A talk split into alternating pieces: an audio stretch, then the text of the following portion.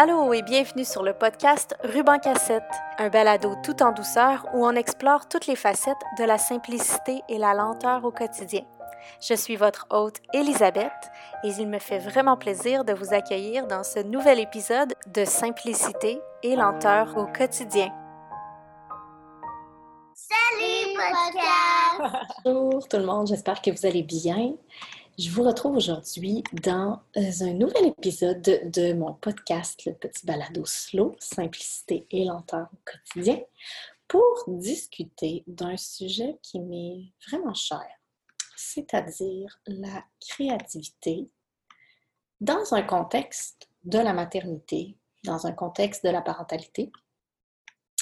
Alors, j'avais envie de discuter aujourd'hui sur euh, d'abord qu'est-ce que ça représente pour moi la créativité et euh, aussi peut-être discuter un peu de comment on peut encourager la créativité chez nos enfants.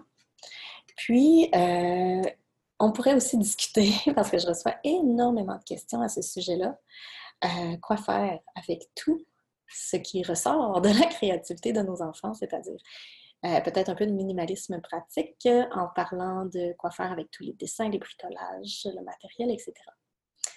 Donc, une des... Euh, je veux vraiment commencer par discuter de la créativité pour le parent. Euh, pour moi, la créativité, ça représente énormément. Si vous avez écouté euh, ma conférence sur prendre soin de soi, créer de l'espace pour soi quand on est maman, vous savez que la créativité, c'est une de mes médecines quotidiennes pour apprécier ma vie auprès de, ben, ma vie au maximum, puis vraiment retrouver euh, douceur au quotidien. Quand c'est un peu plus difficile aussi, c'est un des outils que je vais utiliser pour euh, me recentrer. Et je pense que c'est une des meilleures choses qu'on peut faire en tant que parent pour se faire du bien. Euh, c'est de cultiver et de suivre notre propre créativité à nous c'est tellement facile de se perdre quand on devient parent, de perdre notre identité, de... et on, passe à travers une transformation tellement grande euh, quand on devient parent qu'on peut euh, parfois avoir un peu de misère à palper l'amplitude de notre être. Euh, on vient aussi faire laisser émerger plein d'éléments nouveaux par rapport à nous-mêmes. Donc la créativité peut être un outil vraiment intéressant pour laisser aller certains éléments, se construire, euh, se retrouver, euh, nourrir notre essence, etc. Donc, euh, c'est vraiment un cadeau à se faire quand on est parent. Et beaucoup aussi quand on est à la maison avec nous tout petits, tout le temps. parfois, on devient un peu... disons qu'on met nos énergies sur le fait de répondre aux besoins primaires d'un autre être humain, puis on oublie un peu euh, et avec raison, euh, de palper euh, la beauté du quotidien, notre essence, se retrouver, etc. Donc, c'est de mettre de l'intention dans ce qu'on fait au quotidien. pour moi, ça fait partie de la créativité. Et parallèlement, quand on travaille à l'extérieur, puis qu'on se sent beaucoup à la course, qu'on passe pas assez de temps à notre goût avec nos enfants, ou que le peu de temps qui nous reste, bien, on se sent coupable si on ne le donne pas entièrement à nos enfants, à ce moment-là, je trouve ça vraiment euh, une grande médecine de prendre le temps de cultiver notre propre créativité devant nos enfants, pendant que nos enfants sont là.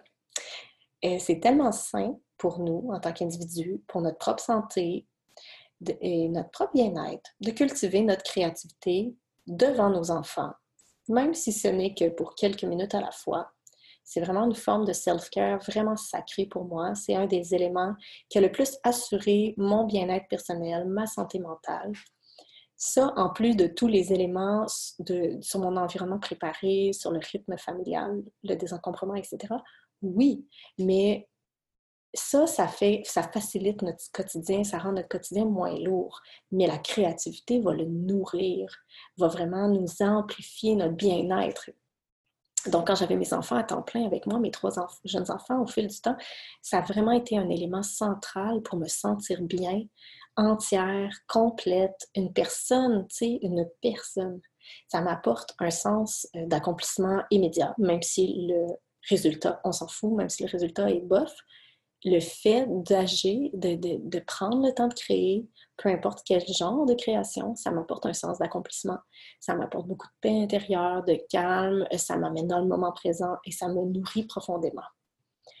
Euh, parfois, ça peut être un peu difficile de faire la part des choses entre ce qu'on va faire au niveau créatif, ce qu'on fait pour nous-mêmes et ce que je vais faire maintenant pour mes enfants c'est entremêlé, ça se mélange, ça ne se sépare pas au couteau. Euh, c'est tout un ensemble, surtout quand on est euh, tout le temps avec nos enfants.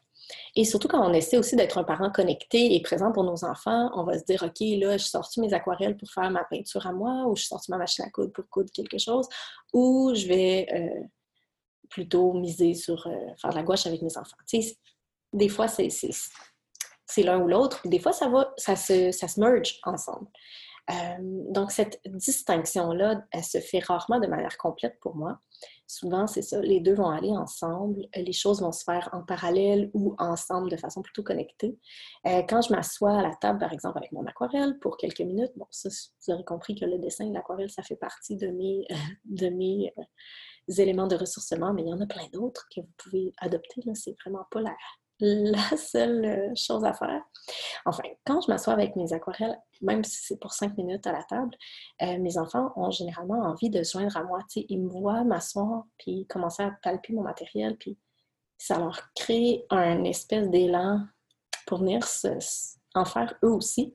Puis généralement, ça se transforme en un moment créatif assez magique entre nous. Je les laisse euh, utiliser ma propre aquarelle aussi parfois. Là, mais mes deux plus grands, peuvent utiliser mon aquarelle et, euh, et ça, ça les rend aussi très, très fiers. Puis c'est tellement agréable à manipuler que ça change vraiment leur façon aussi de créer. Puis euh, parfois aussi, tu sais, ça ne va pas être parce que moi, je me suis assise pour créer que ça va créer un moment de, de créativité. Et le mot créativité et créer euh, dans cette phrase-là, c'était quelque chose. Parfois, ça va être aussi juste euh, par exemple, les enfants vont me poser plein de questions sur la vie, sur un élément de la nature ou quelque chose de la vie, peu importe. Puis au fil de nos discussions, ben, on va sortir nos livres, nos crayons, nos, nos crayons de couleur, notre papier, puis on va finir par transformer cette discussion-là, ce moment de découverte et d'échange, en un moment de création. Euh, ça peut être aussi simple que ça aussi, qui permet euh, à ce moment-là d'intégrer ce qu'on vient de parler, puis ça fait une continuité sur le fait qu'on ait eu une belle discussion, ça vient rendre ça multidimensionnel, si je peux dire. Moi, ça, c'est un des aspects que j'adore faire avec mes enfants. Euh, vraiment, autant pour moi-même que pour eux, puis ça se transpose assez naturellement chez mes enfants.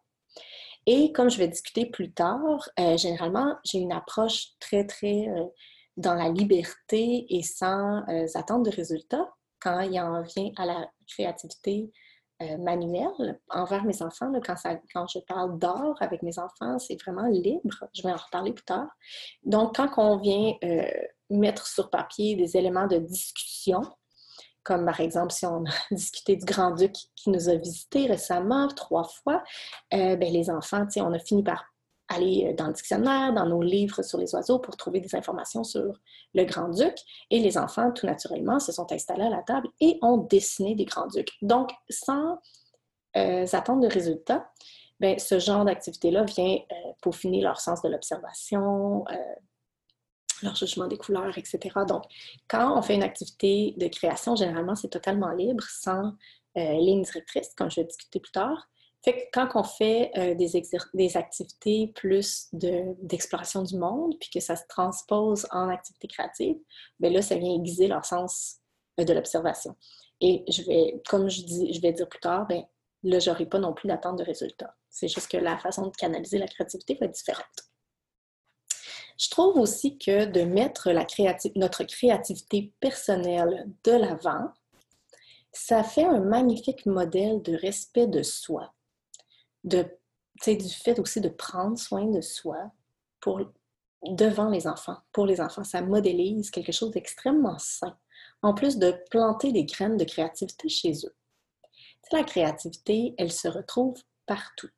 On a tendance à la mettre dans une petite boîte, à se dire oui, moi je suis créatif, ah, moi je suis pas créatif. Parce qu'on a une vision très carrée de la créativité, c'est-à-dire c'est les arts plastiques, euh, c'est tout. Pourtant, ou peut-être la musique, on, on, a une vision très, euh, hors plastique de, la créativité.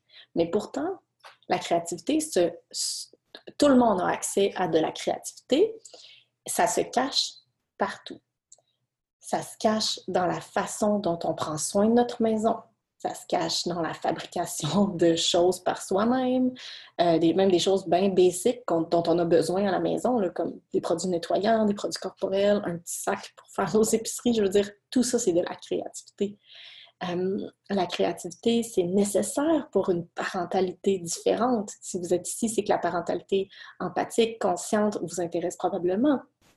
Donc ça, pour pouvoir avoir cette posture de parentalité différente, pour créer une parentalité qui nous rejoint nous, parce que ça demande la créativité, parce que ça, ça nécessite qu'on arrête de regarder au sol puis de juste faire ce, ce que les autres font puis ce qu'on s'est fait dire qu'on doit faire. Ça nécessite de lever les yeux, de regarder ce qui se passe, de prendre le pas de recul, de penser outside the box, puis de cesser de se dire que ce que tout le monde fait, c'est la chose à faire et de voir qu'est-ce qu'on peut faire plutôt pour nous puis nos enfants, puis prendre des décisions propres à nous, ça demande de la créativité.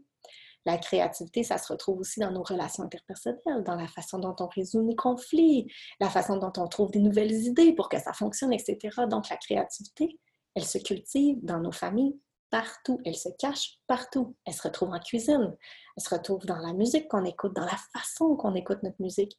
La créativité, c'est vraiment quelque chose que tout le monde peut développer, que tout le monde a en lui, qui se cache partout. Tu sais, ça vient chercher, c'est de l'intention, tu sais. voilà. Euh, j'avais envie de vous partager une petite anecdote qui m'émeut vraiment beaucoup, puis qui me permet euh, de ramener les choses en perspective quand euh, c'est un petit peu plus difficile chez moi. Comme par exemple, c'est pour illustrer à quel point on plante des graines de créativité dans la tête de nos enfants en la modélisant nous-mêmes, puis que ça va porter fruit. Ça va faire son chemin, puis l'enfant va développer ses propres façons d'être créatif parce qu'il va voir qu'on peut penser de toutes sortes de façons, puis qu'on peut euh, regarder tous les aspects de quelque chose, non pas avoir une vision carrée des choses. Donc ça, c'est juste un petit exemple, mais qui, euh, moi, m'a apporté beaucoup, beaucoup de réconfort. Avant, Henri, mon plus vieux, cuisinait tout le temps avec moi. Il avait vraiment développé des skills, des compétences en cuisine vraiment très impressionnantes à un très jeune âge, puis il m'aidait réellement. Euh, mais depuis qu'on est déménagé, il il cuisine plus du tout. Euh, il a de la misère à même faire sa toast lui-même le matin, même s'il fait son déjeuner depuis qu'il y a deux ans. Ces temps-ci, il trouve ça plus difficile, il veut plus que je l'aide. Puis euh, aussi, ça ne tente pas de faire son lunch le soir. Quand on revient de l'école puis qu'on vide notre boîte à lunch, puis que là, il faut qu'il fasse son lunch, ben, il rouspète un peu plus. C'est quelque chose qui, qui lui pèse plus que d'habitude. Bref, la dynamique a vraiment changé au niveau de la cuisine. Et puis ça m'a triste parce que j'avais vraiment du plaisir avec mon fils dans la cuisine. Euh, j'avais aussi beaucoup de fierté envers lui, de le voir développer toutes ces, compétences-là, puis d'être aussi curieux. Tu sais, je trouvais ça vraiment magnifique. Puis, tu sais, ça en venait pas mal créatif, justement, dans la cuisine. Euh, je me suis même surprise quelquefois à faire des commentaires vraiment poches à mon garçon en lui disant genre, euh, tu sais, avant tu cuisines avec moi, pourquoi c'est fini, tu sais, ça me manque, tu m'aides plus, blablabla. Tu sais, des, des genres de commentaires vraiment poches, qui au final font sentir l'autre comme la merde. Excusez-moi, comme pas bien, puis qui font aussi, euh, tu sais, qui dans le blâme un peu, un peu caché. généralement, je m'attrape quand je m'entends dire des choses comme ça, tomber dans le blâme comme ça, mais tu sais, ça me fait réaliser que ça m'atteint euh, beaucoup plus que je pensais de ne pas passer ce moment-là avec lui en cuisine. J'ai évidemment aussi des peurs qui sont, euh, qui sont présentes en moi, qui remontent dans ces situations-là c'est à moi de créer de l'espace pour que ça revienne chez lui de façon naturelle. Cet intérêt vers la cuisine, que ça, revienne naturellement, plutôt que de faire en sorte qu'il se sente tellement poche depuis faire de cuisine qu'il revienne juste pour me faire plaisir ou juste pour que je me taise. Donc, donc, je prends ce pas de recul-là. Et l'anecdote que je vais vous conter m'aide vraiment à prendre ce pas de recul et à me dire, OK, ça va revenir. Parce que ce que je réalise et ce qui fait que je lâche prise sur son implication en cuisine en ce moment, c'est que oui, je les ai planté les graines de créativité chez lui. Et que même si en ce moment, le tout est en dormance, comme en hiver, mais c'est tout là en lui, puis ça va germer à nouveau, puis rejaillir quand son printemps à lui va arriver. Ce qui m'a fait réaliser que ça, c'est que récemment, j'avais une réunion dans sa classe et sa professeure m'a raconté que, euh, dans le fond, elle dînait avec Henri euh, ce midi-là.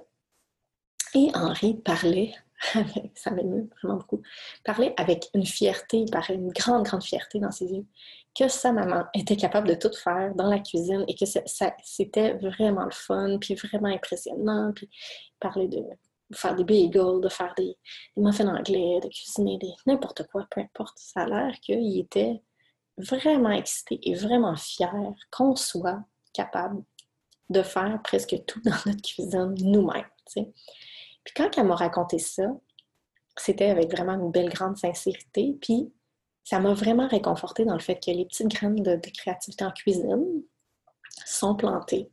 ça va germer à ma main. Tout ça pour dire que cultiver et supporter la créativité chez mes enfants, c'est quelque chose que j'adore, que j'ai, que je, que je, sur lequel je mets beaucoup d'intention. Et euh, je pense vraiment que ça porte fruit. Euh, donc, une des façons, puis comme je vous dis, là, je vous donne une anecdote de cuisine, mais cultiver la créativité, ça va, c'est dans toutes les sphères de nos vies. Puis ça va euh, se. ça va se répercuter, on va, on va avoir des, pas des résultats, mais on va voir ça germer dans toutes les sphères, selon les personnalités de nos enfants. Donc, euh, une des façons euh, de cultiver la créativité de mes enfants, c'est d'être en dialogue avec eux le plus possible et de les faire participer dans ces discussions-là dans les prises de décision, dans la création de notre quotidien, de notre vie de famille, etc. Tu sais, d'être comme en état de brainstorm au quotidien plutôt que dans une vision où moi, je suis l'adulte, je vous dis comment ça fonctionne et vous, vous le faites. Tu sais, avoir une posture d'échange où les enfants sont obligés de réfléchir, de, de, contextualiser les choses sous tous les angles, ça développe la créativité. Euh, au quotidien. Ça a vraiment un impact euh, très euh, porteur, si je peux dire. Ça change aussi leur façon d'être entre eux. Euh, j'ai vois les répercussions sur les façons dont ils vont résoudre leurs conflits, vont discuter entre eux. Donc, je vois qu'ils cherchent, vraiment à créer quelque chose à chaque fois. Donc, sais, ça, ça, se répercute partout. Si on veut parler, si on ramène ça aux arts comme tel, parce que là, ça a vraiment sa, place hein, dans le quotidien avec de jeunes enfants, euh, une des façons que je préfère pour cultiver cette créativité-là, les élans créatifs, les élans, les pulsions euh, de manipulation qui est tellement présente chez les tout-petits, c'est euh, de de créer une invitation à créer librement. Donc, si vous avez lu mon livre, vous savez que le mur de bricolage ou euh, les, le matériel de base en art et en création, en écriture, etc., était tout en libre accès, de façon organisée, claire, euh, avec des items, par exemple, de la nature récoltés dans nos marches. Euh, tout ce matériel-là de base pour créer librement est en libre accès. Là, à la nouvelle maison, j'ai pas fait de mur de bricolage. Je dois dire que ça me manque énormément. Peut-être qu'on va en faire un. Euh, je ne le sais pas encore. On n'est pas encore rendu là dans notre organisation. Mais euh, c'est vraiment quelque chose qui a porté fruit dès le plus jeune âge. Euh, là, je ne retomberai pas dans tout ça parce que tout est dans mon livre, mais l'organisation de ce mur de bricolage-là, ça peut être dans une armoire aussi, mais quand c'est visible, visible pour l'enfant en jeune âge, ça va vraiment changer la, dynamique. Il va passer à côté de son matériel, puis il va ressentir une pulsion de créer. Tandis que quand c'est caché dans une armoire, c'est plus. ça va être moins spontané, si je peux dire. L'adulte va avoir souvent besoin de rappeler veux-tu dessiner, veux-tu faire de la porte à modeler, veux-tu faire de la peinture, etc. Tandis que quand c'est en libre accès, Là, après ça, ça prend de l'accompagnement, évidemment. moi, j'ai cité euh, le mur de bricolage, Henri, je pense qu'il y avait peut-être deux ans et demi, mon plus vieux. Donc là, il faut montrer comment utiliser le mur, de bricolage, comment ranger le matériel, etc. Ça prend un peu d'accompagnement, mais après ça, tu as une grande liberté et, le parent, euh, a besoin de beaucoup moins d'implication directe, ça donne, ça, ça, ça permet à l'enfant d'être vraiment libre à l'intérieur de ses balises pour créer librement. C'est comme l'enfant, l'adulte, excuse-moi, sort du chemin de l'enfant un peu, le laisse plus libre pour s'explorer en tant qu'humain. Puis ça passe beaucoup par le dessin, la peinture, des choses comme ça pour les tout petits. Donc vraiment ça, là, c'est comme si on créait des invitations à créer. On met disponible à l'enfant des invitations à créer. On peut me rotationner certains matériels, on peut, quand on couché le soir, on peut sortir, justement, créer une nouvelle invitation euh, à l'exploration en disant, OK, il joue moins souvent, mettons, avec les étampes, alors là, je vais sortir son matériel d'étampes, puis le mettre disponible à lui, puis on verra ce qui en découle. Donc ça, ça propose, ça peut venir stimuler une nouvelle, un nouvel élan de créativité, mais c'est surtout que quand le matériel est, est en et en libre accès comme ça, ça donne vraiment une liberté totale à l'enfant, de l'autonomie. Et euh, ce qui est le fun aussi, c'est quand il suit cette pulsion-là, nous, en tant qu'adultes, on n'a pas initié cette activité-là. Donc, on peut plus facilement prendre un pas de recul et se sortir complètement d'attente. Parce que, tu sais, souvent, mettons à l'école ou à la garderie, les enfants vont se faire proposer des activités toutes faites, toutes pré-mâchées ils doivent faire un bricolage tout pareil. C'est pas de la créativité, ça. C'est pas de la créativité. Ce n'est que de la manipulation de matériel. Pour que ça soit de la créativité, il ne faut pas avoir d'attente de résultat. Il ne faut pas avoir d'attachement envers le résultat. Puis ça, c'est un moyen très puissant également de stimuler l'estime de soi chez l'enfant, la confiance en soi. L'enfant va euh, par lui-même, penser à créer, à manipuler, puis il n'y a personne qui va lui dire qu'est-ce qu'il est supposé de faire, et il n'y a personne qui va lui dire si c'est beau ou si c'est pas beau, il va décider tout seul. Puis l'enfant, dans un, tout petit, n'est pas attaché au résultat. Il va être attaché au résultat seulement s'il y a un adulte qui lui montre que c'est ça qui est important, le résultat. Mais c'est pas ça qui est important. Un enfant s'en fout du résultat s'il ne s'est pas fait modéliser que c'est ça qui est important. Un enfant veut triper dans son processus. Il veut manipuler de la matière, il veut mettre de la couleur sur un papier, il veut virer ça au brun. Il s'en fout. Il est dans une exploration totale. Donc, laissez la liberté totale de création à votre enfant sans aucun attachement au résultat. Et euh, ça va vraiment faire grandir l'enfant dans sa confiance en lui et dans, son, dans ses capacités manuel aussi. Il, va, la développer, sa motricité fine, à travers cette exploration-là. C'est ça le but aussi. Euh, un des buts, pas le but, c'est manipuler des crayons à 2-3 ans. Ça, va faciliter l'écriture plus tard. C'est super. Mais ça va aussi permettre à l'enfant de gagner en confiance et en, en lui et en, ses capacités, parce qu'il va les voir évoluer, ses capacités. Il ne va pas attendre que quelqu'un lui dise si c'est si est bon ou s'il n'est pas bon il va, juste ressentir le plaisir total de mettre de la couleur sur le papier. Donc ça, ça, me fait venir à un autre aspect, euh, les praise. Hein? Tu sais, toujours dire à son enfant, t'es bon et que t'es bon, good job. Euh, ça, j'en aurais long à dire. Je pense que je vais garder ça pour un, autre épisode de podcast ou peut-être un article de blog. Mais euh, un des éléments qui va vraiment aider euh, la créativité chez votre enfant, ça va être au lieu, quand l'enfant vient de montrer son dessin, au lieu de dire Wow, t'es donc bien bon, good job, ça, ça ne va pas euh, donner le résultat escompté. Les études montrent que l'enfant qui se fait trop praiser comme ça va, va développer un c'est ça, il va développer sa motivation extrinsèque au lieu de sa motivation intrinsèque. Tout simplement, c'est si simple. Il va après ça dessiner pour, dans le but de faire quelque chose de beau. Un enfant dans la petite enfance n'a pas besoin de dessiner dans le but de faire quelque chose de beau. Mais si, et ça, ça va être beau au regard des autres et non pas beau pour lui-même. Et on ne sait pas s'il est satisfait de son dessin si, quand il vient nous le montrer, on fait juste dire il est beau, t'es bon. Euh, à la place, ce que je suggère, ce qui est suggéré aussi dans les ouvrages, c'est de questionner. Qu'est-ce que tu en penses, toi? Hey, je vois que tu as utilisé beaucoup de, rouge. On, questionne l'enfant. Est-ce que tu te sens fier? Est-ce que tu es content? Qu'est-ce que tu as travaillé fort? On, on, parle du processus. On enlève le regard du résultat pour le tourner vers le processus et comment ça a fait sentir l'enfant pour ça, on peut décrire, on peut dire, ah, je vois que tu as utilisé beaucoup, beaucoup de rouge. Quelle autre couleur tu as utilisé? Ah ouais, veux-tu me décrire ton dessin? Parle-moi ça, m'intéresse. Tu vraiment, j'ai vu que tu as travaillé fort, j'ai vu que tu étais concentré, comment tu te sens, es-tu fier, etc. Donc, au lieu de venir parce qu'aussi, avec le temps, les good jobs, puis t'es bien bon, l'enfant va aussi être tellement habitué d'entendre juste.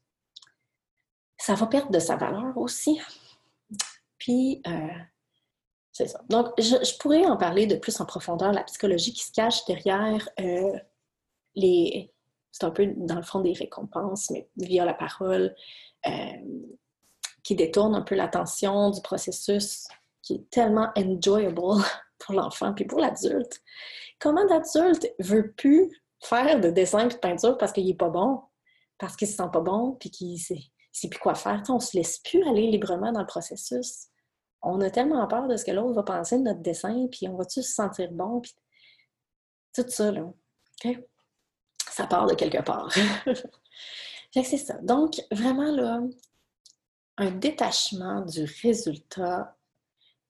On met sur le plaisir du processus et le reste va s'emboîter tout seul. Si notre enfant est, destiné à triper sur le dessin puis la peinture, puis à, développer des skills puis des compétences là-dedans, mais il va les développer.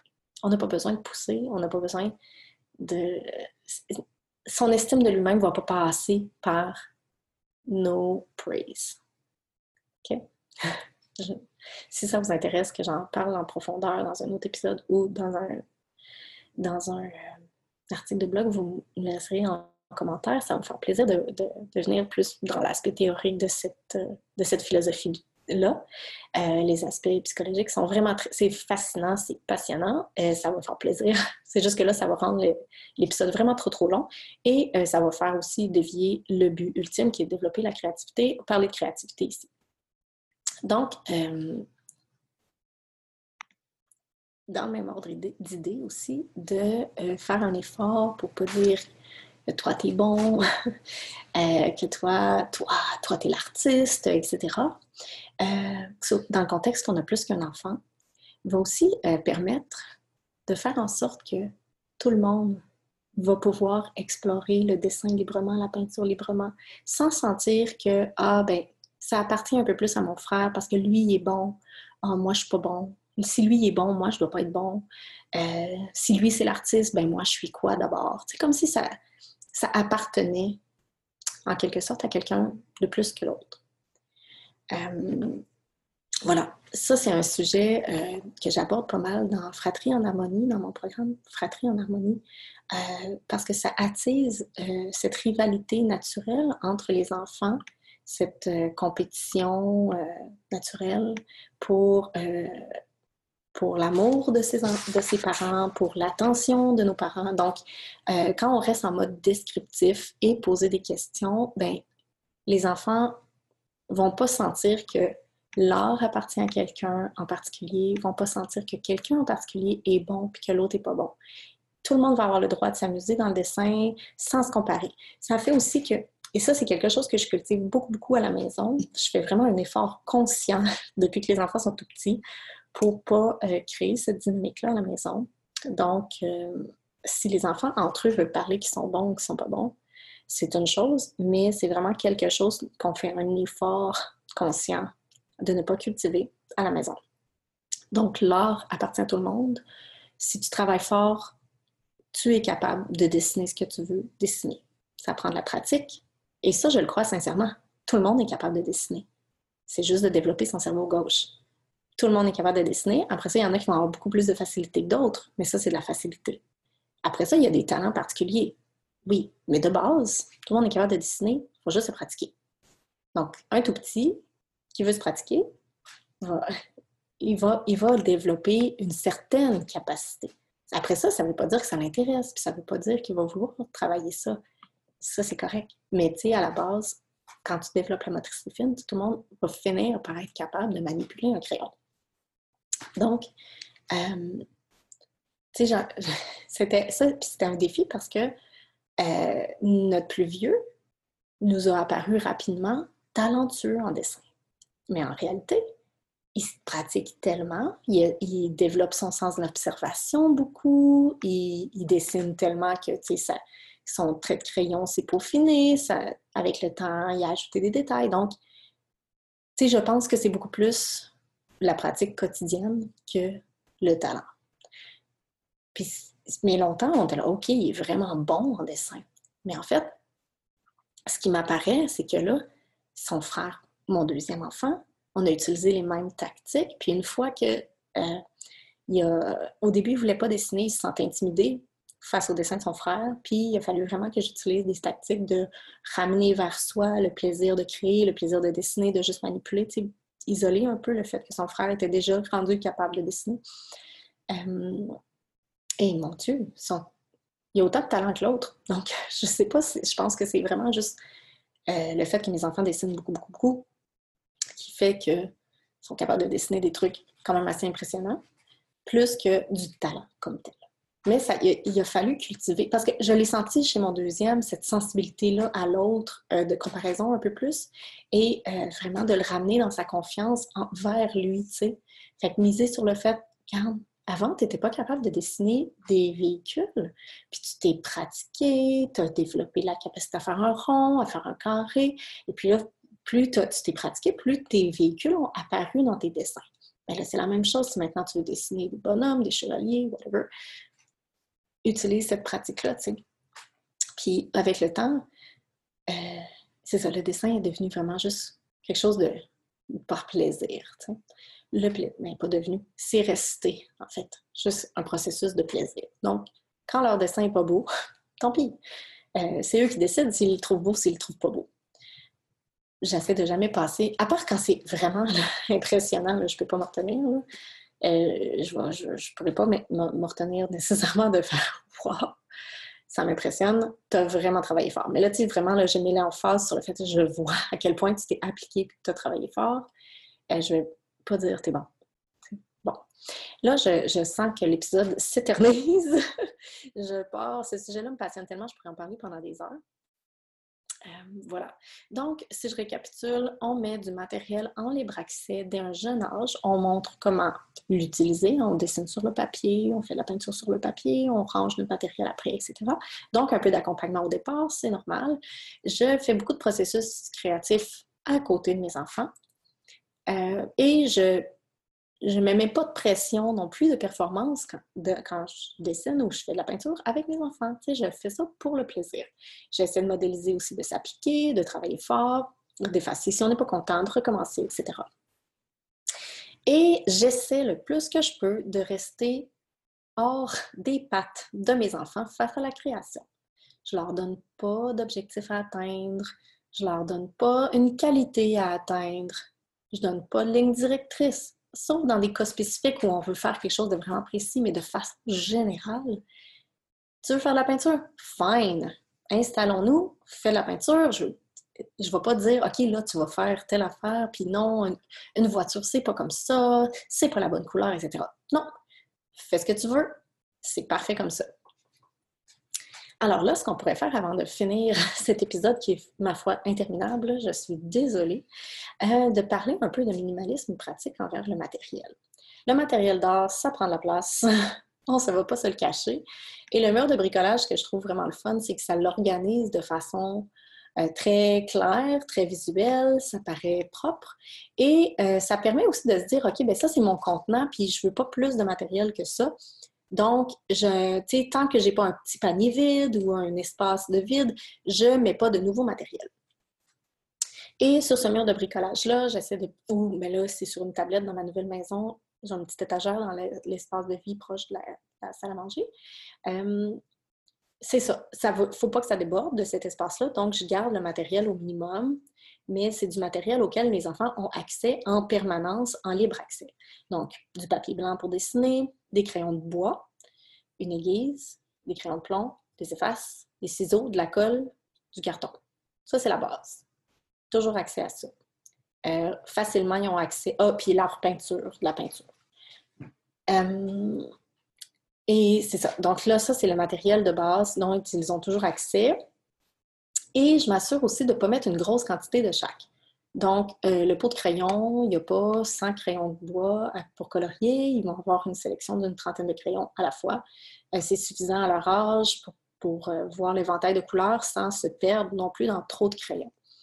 ça leur permet aussi d'en prendre beaucoup plus soin. Ils font attention pour pas qu'ils tombent à terre, pour moins qu'ils roulent, les remettre dans le pot de crayon. D'en avoir moins, ça leur permet vraiment d'en prendre soin. Puis là, j'en mets quand même beaucoup. J'ai une 20, 20 à 30 crayons de bois. Euh, mais quand il était un peu plus petit, j'avais comme juste 15 crayons, les couleurs de base. Euh, c'est suffisant. Et euh, qu'est-ce que je fais avec leur bricolage et leur dessin? Alors, il y a une place dans le meuble, dans le mur de bricolage, maintenant dans l'étagère, où ils déposent leur dessin quand ils l'ont terminé. Peu importe s'ils l'aiment, s'ils l'aiment pas, je leur demande même pas quand on ramasse la table, ils empilent leur dessin là. Une fois de temps en temps, je vais leur demander de faire le ménage de cette pile-là, puis de voir qu'est-ce qu'ils veulent conserver, puis qu'est-ce qu'on envoie au recyclage. Puis aussi, on fait le tour, voir s'il y a des feuilles sur lesquelles on peut encore dessiner. Puis, euh, quand. Ah, mais j'ai une chose que j'ai voulu dire, c'est qu'avant de leur demander de faire leur tri, je vais faire un tri. Parce qu'il y a certains dessins euh, qui, à mes yeux, sont extraordinaires et que je veux garder en souvenir. Alors, je vais faire le tour de la pile, mais tu sais, je la fais une fois par 4-5 euh, mois. Là, je ne fais pas ça souvent. Ouais, à peu près. Puis là, je vais sortir les quelques dessins que je trouve extraordinaires, qui représentent vraiment là où ils sont rendus. Puis je me garde une boîte de carton euh, par enfant pour ranger leurs dessins que je veux conserver. Puis une fois de temps en temps, cette boîte de carton-là n'est pas très grosse. Une fois de temps en temps, je vais, mettons, par période, je vais scanner les dessins, puis je vais faire un livre un livre imprimé, comme un livre de photos, avec les dessins. Donc, j'en ai fait un pour la période 0-3 ans d'Henri puis de Paul parce qu'ils sont très productifs. Après ça, un 3-6 ans. Puis après ça, c'est quelque chose comme ça. Puis je garde vraiment les plus représentatifs de l'évolution, puis ceux qui m'impressionnent le plus. Après ça, je les mets au recyclage.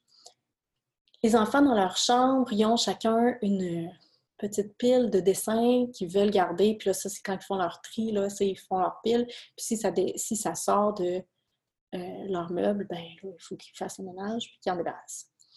Euh, mais les enfants sont tellement pas attachés au résultat qu'ils s'en foutent pas mal. Ils dessinent pour le processus, puis une fois de temps en temps, quand ils tripent sur quelque chose, des fois, ils collent sur le mur dans leur chambre, mais pour le reste, ils en mettent quelques-uns dans cette pochette-là, mais le reste, là, ils s'en foutent ben raide, c'est pas important pour eux parce qu'ils sont dans le processus et non pas dans le résultat. Donc, à part quelques dessins particuliers qu'ils veulent garder, le reste, ils m'amènent ça au recyclage, puis c'est fini. Ils s'en rendent même pas compte des fois, tellement c'est pas important pour eux.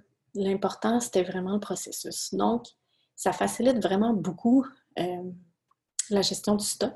Et je sais que c'est pas le cas pour tous les enfants, qu'il y a des enfants qui sont très, très, très, très attachés à leur euh, dessin. Donc ça, ce que je peux vous suggérer, c'est qu'une fois de temps en temps, quand ils oublient un peu c'est quoi le contenu de la pile, ben faites un tri vous-même pour en mettre au recyclage. Puis on s'entend, il euh, n'y a pas de raison de se sentir coupable là-dedans à un certain âge. Euh, je sais qu'il y en a qui vont dire ah non, c'est pas notre possession, on n'a pas le droit de toucher à ça, mais moi je trouve que faut en faire. Un tri pour eux, sont petits. C'est notre responsabilité de faire du ménage. Euh, donc voilà, je me garde une boîte, puis ça ne doit pas déborder de cette boîte-là. Quand elle est trop pleine, je scanne, je garde les versions numériques. Puis les enfants ont chacun une pochette qu'ils peuvent remplir, puis une fois qu'elle est pleine, ils refont le ménage. Fait gros, c'est ça qu'on fait avec le stock.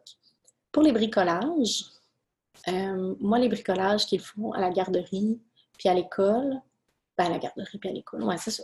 Euh, ça n'a pas, pas beaucoup de valeur à mes yeux, dans le sens que c'est à part pour la technicalité, genre oui, tu as bien manipulé ton crayon, j'ai vu que tu as bien manipulé tes ciseaux, euh, ça n'a pas de processus créatif. Tout le monde fait le même maudit bricolage. Donc, ça me dérange pas vraiment de ne pas le conserver. Je prends une photo, puis il s'en va. les enfants, il y en a quelques-uns qui conservent. Ils ont chacun une pochette encore là pour conserver leur bricolage. Ceux qui tiennent à, garder. Mais je vous dirais que dans la majorité, des cas, ils les oublient complètement. Ce n'est pas important pour eux, car encore là, c'était le processus et non pas le résultat. À la maison, les bricolages en libre, librement vont avoir beaucoup plus de valeur à mes yeux. Mais encore là, une fois qu'il a vécu sur une tablette, on en a profité, on l'a bien vu, bien, à un moment donné, ça se peut qu'ils rejoignent la poubelle. Euh, il y a certaines euh, créations qu'ils ont faites, mettons, dans les ateliers, euh, dans des ateliers de bricolage public, comme au musée des beaux-arts, des affaires comme ça, qui vont être vraiment intéressants puis qu'on peut conserver plus précieusement. mais ça, encore là, ça va être sous forme de discussion, puis on va décider de ce qu'on fait avec, mais on ne se laisse pas envahir par tout ce qu'on bricole et tout ce qu'on fabrique parce qu'on serait, on n'en sortirait jamais. Et encore là, je reviens sur le fait que souvent, c'est le processus plus que les résultats qui comptent. Et euh, après un certain temps, tout le monde se sent à l'aise de, laisser aller certains bricolages qu'on a fait, qu'on remplace par des nouveaux. Mais tu sais, par exemple, euh, il y a certaines choses que ben, je vais respecter quand les enfants veulent les conserver, même si je ne suis pas d'accord pas, j'ai pas à être d'accord, euh, ça dépend. Euh, par exemple, dans le temps des fêtes, Henri a fabriqué beaucoup, beaucoup de choses en pâte de sel qu'il a peinturé. Et il les a toutes mis sur le bord de sa fenêtre, puis ils sont encore là, puis ils vont être là jusqu'à ce qu'il décide que c'est fini. Mais c'est ça, c'est pas nécessairement esthétique non plus. Il y a aussi un grand, grand, il est dans une grande période où il tripe vraiment à faire de la pâte fimo. Donc ça aussi, ça envahit un peu son bureau, puis à un moment donné, on va s'asseoir ensemble, quand on va se rendre compte qu'à quel point que ça nous encombre, que ça l'encombre, ça l'empêche, quand ça va l'empêcher de travailler à son bureau, puis d'avoir du plaisir, d'être bien à son bureau, bien là, on va s'asseoir ensemble, puis on va regarder, puis on va discuter de l'importance de faire un tri, puis garder ceux qui y apportent vraiment de la fierté, puis laisser aller les autres. Mais quand on sera rendu là. Donc, je prends ça vraiment à la pièce, sauf pour certaines choses qui, d'emblée, n'ont pas d'importance pour nous, pas juste pour moi, là, pour nous. Là, je m'assure que ça n'a pas d'importance pour eux non plus. Donc voilà, j'espère que ça vous éclaire un petit peu. J'espère que c'était intéressant. Je me suis un peu perdue dans mes idées. J'aime ça parler de ce sujet-là. Je pourrais en parler vraiment longtemps. Euh, n'hésitez pas à me dire votre opinion. Qu'est-ce que vous faites avec vos dessins, les bricolages des enfants? Qu'est-ce que vous faites, vous, pour cultiver la créativité à la maison? Dans les commentaires. Et euh, s'il y a des questions qui vous sont venues suite à, cet épisode de podcast-là, j'espère que j'ai répondu aussi aux questions que vous m'avez envoyées. J'en ai reçu beaucoup, beaucoup à travers les années sur ce sujet-là. Donc, n'hésitez pas à m'écrire en commentaire et ça va me faire plaisir. On va ouvrir la discussion sur ce sujet qui est très, très fascinant. Et euh, n'hésitez pas à partager euh, l'épisode de podcast, euh, particulièrement sur Instagram. J'adore voir quand vous l'écoutez.